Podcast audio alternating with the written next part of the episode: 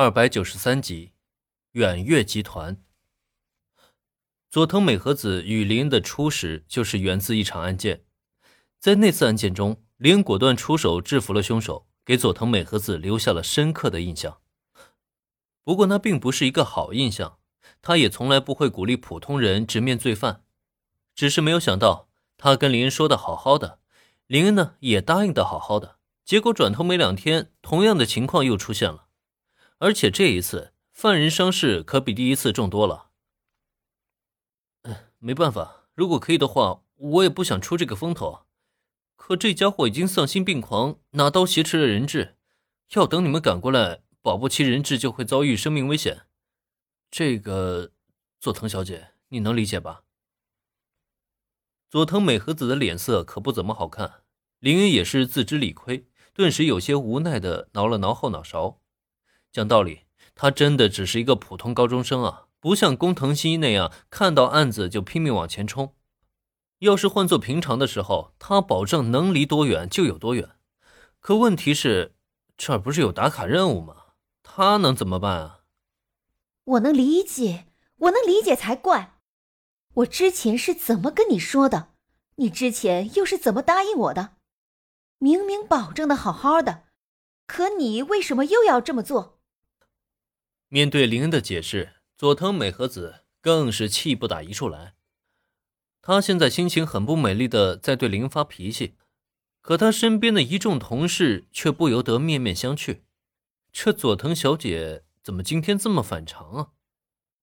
如果是一般情况下，警方的确有告诫民众的义务，但这种义务也仅限于开口提醒那么两句，人家记住就记住了，没记住也不关他们什么事啊。反正只要走流程就可以了，但此时美和子的态度却完全不像是履行义务那么简单。相反的，在他们同事眼中啊，佐藤美和子这番话反倒是更像是在对男朋友生气撒娇。至少他们就完全无法想象，平日里威风凛凛、一丝不苟的佐藤小姐会对一个男人发这种小脾气吗？这位警官，我觉得你说的太过分了。就在佐藤美和子怒气冲冲的对林恩说教之际，突然之间，被林恩救下的人质少女站了起来。她以完全不逊于佐藤美和子的气势，径直挡在了林恩身前。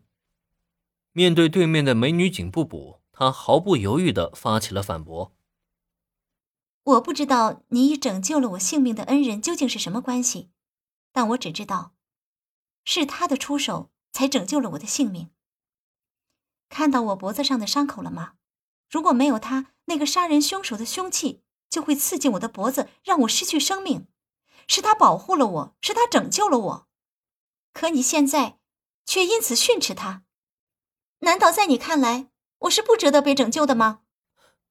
不得不说，虽然那粉发少女在被劫持的时候显得楚楚可怜，但在脱离了生命危险之后，这战斗力却是真的爆表啊！听听人家这一番话。佐藤美和子是顿时被怼了个哑口无言，连句反驳的话都说不出来了。没办法，身为警视厅的一员，他的责任就是保重民众的安全。没能在第一时间赶到现场的他们，无法拯救被挟持的人质。美和子也更说不出其他的话来了。但是，他也明明是一番好心，不想看到林恩受伤。关于这件事情。我会保留起诉你的权利。另外，关于我救命恩人为解救我而误伤凶手的这件事情，我也将委托远月集团的律师全权负责。无论是警视厅还是犯人，你们想要做什么，就先去跟我的律师团队沟通吧。佐藤美和子被他这一番话说得哑口无言，但这个粉发少女却明显没有这么简单就放过他的意思，不仅开口闭口就是起诉。甚至为了林恩伤人的这件事情，连集团律师都搬出来了。哎，等等，远月集团，远月，那女孩是秘书子，难怪我看这个女孩的时候感觉眼熟呢。